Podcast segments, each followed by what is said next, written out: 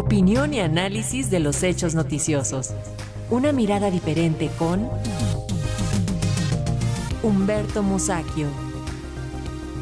Y el martes pasado falleció uno de los autores más representativos de México, José Agustín, quien con su obra dio lugar a toda una generación, una juventud que entonces rompía con lo tradicional, que abrió la puerta al lenguaje coloquial, al rock y a otros géneros musicales como personajes de su literatura, quien también forjó un estilo e identidad que ahora se conoce como contracultura mexicana.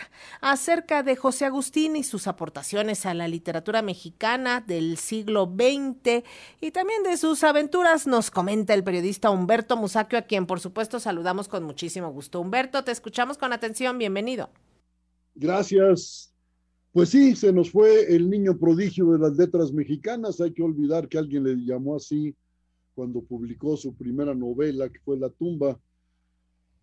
Agustín formó parte del taller de Juan José Arreola, junto con Elsa Cross, Alejandro Aura, Gerardo de la Torre, René Avilés Favila, Hugo Iriart, Juan Tobar, Federico Campbell, Jorge Ayala Blanco, José Carlos Becerra y bueno, y varios nombres más que han perdurado en nuestras letras.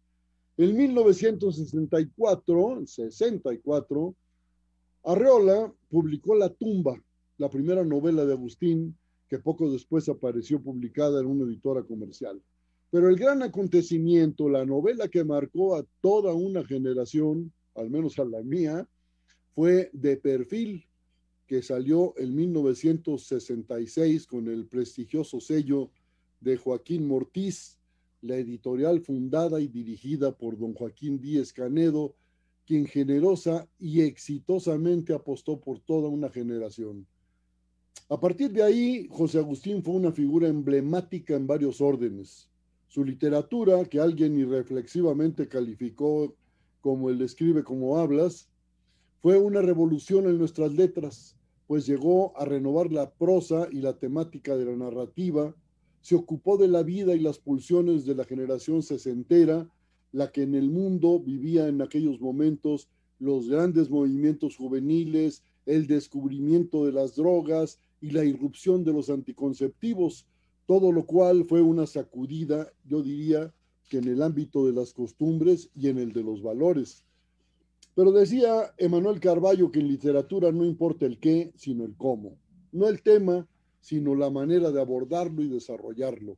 Y José Agustín le dio a las expresiones comunes un peculiar tratamiento lingüístico, pues recogía eh, giros de la jerga juvenil, pero lo sometía a una inteligente reelaboración que daba como resultado una naturalidad que tenía detrás la inteligencia y la sensibilidad del autor horas y horas de intenso trabajo para dar categoría literaria al lenguaje de los jóvenes, porque parecía que era el lenguaje tomado tal cual, ¿no? Quien lo lea con cuidado se dará cuenta que estaba reelaborado con mucha inteligencia. Esa tenacidad desplegada por Agustín para domeñar las palabras viejas y nuevas dio como resultado una prosa, pues, que yo califico de agustiniana, y por supuesto, pues no fue el único escritor que se metió en ese camino. Recordemos que Gazapo, la primera novela de Gustavo Sainz, y sobre todo los libros y el periodismo de Parménides García Saldaña, pertenecían a la misma búsqueda y compartieron no pocos hallazgos de eso que Margot, eh, Margot Glantz llamó la literatura de la onda.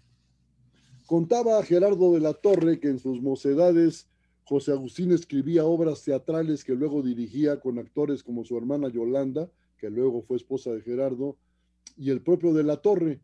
La dramaturgia de Agustín tiene su mayor éxito, como lo sabemos, en Abolición de la Propiedad, obra que apareció en 1969 y que una y otra vez vuelve a la escena, siempre montada por directores y actores jóvenes que reciben el aplauso de públicos igualmente juveniles ¿Y eso qué muestra? Pues bueno, que muestra que el enfoque y el lenguaje de Agustín siguen vigentes y han tocado la sensibilidad de varias generaciones.